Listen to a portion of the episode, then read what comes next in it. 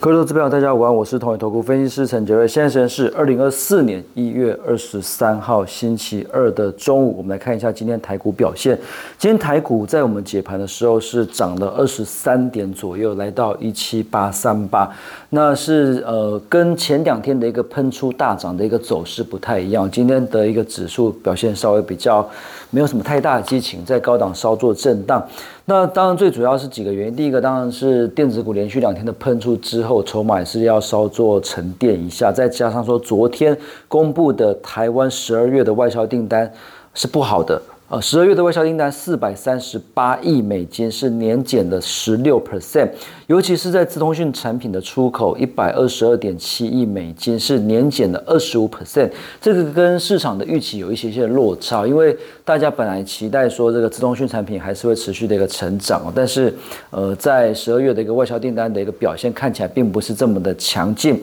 那甚至经济部也预估二零二四年一月份的外销订单可能也会有季减十五点。八趴到季减二十趴，呃，年减十五点八趴到年减二十趴的一个幅度，所以十二月的外销订单不好，一月的外销订单预期也不会说非常的好，所以这个也会让市场上稍稍的一个激情退烧，因为呃先前的一个台积电法说或者是一些。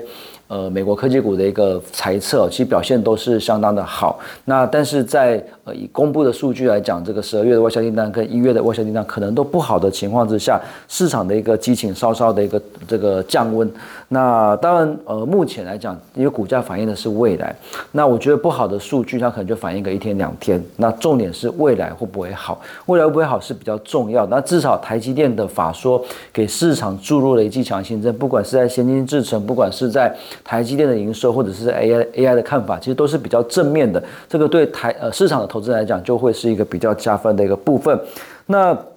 当然，十二月跟一月不好，最主要是因为这个地缘政治紧张的关系啊，因为中东红海的情势，还有两岸的一些紧张的情势等等，所以其实造成说，呃，在其实，在台积电法说会之前，其实台股的气氛也是蛮悲观的，所以就是延续这样的一个呃比较。关心两岸紧张的部分，还有关心这个地缘政治紧张的一个部分，造成需求部分的一个降温。那不过刚才有提到，因为股市反映的是未来，所以至少以目前来看的话，我们认为说台积电法说释出比较正面的看法，美超伟它也释出比较正面的猜测的情况之下，我们还是认为在整个电子股部分，二零二四年应该还是会一个不错表现的一年。那目前还有其他利多，当然早上解盘的时候有提有讲过，就是。美元指数跟美债指利率，它都反弹到季线附近。那季线因为都是下弯的，所以它会是一个比较大的压力。如果美元指数反弹到季线这边无法去做突破，就出现回档的话，那资金动能就会比较有利台股能够持续的一个走阳，这个是潜在的一个利多。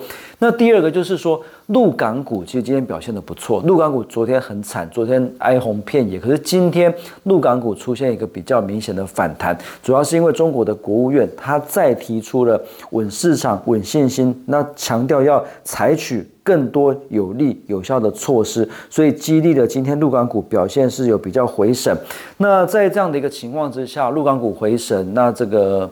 呃 AI 的一个需求强劲，那美元。呃，跟美债殖利率反弹到压力区的情况之下，目前看起来利多还是比较多一点点。那再再加上说，像是这个 NVIDIA、AMD 跟美超伟还有微软的股价都是创高的，所以 AI 这边预期还是人气之所在。那虽然说今天稍稍的有点降温，今天不管是台积电、联发科，或者是 AI 组装，或者是 IPC 材的部分，其实大部分的股票表现是比较没有什么太大的激情啊，所以压抑今天指数的一个表现。可是我们还是认为说。台股这边哦，其实操作上是很简单，因为台股它在最近是有留了一个呃两个两个多方的一个跳空缺口。那最近的一个多方跳空缺口呢，它其实是在呃一七。六八二，那所以只要一七六八二这边不去做跌破的话，其实缺口只要没有跌破，目前整个多头的一个架构是没有改变的。所以最近假设有一些 AI 的股票有出现拉回的话，其实反而是应该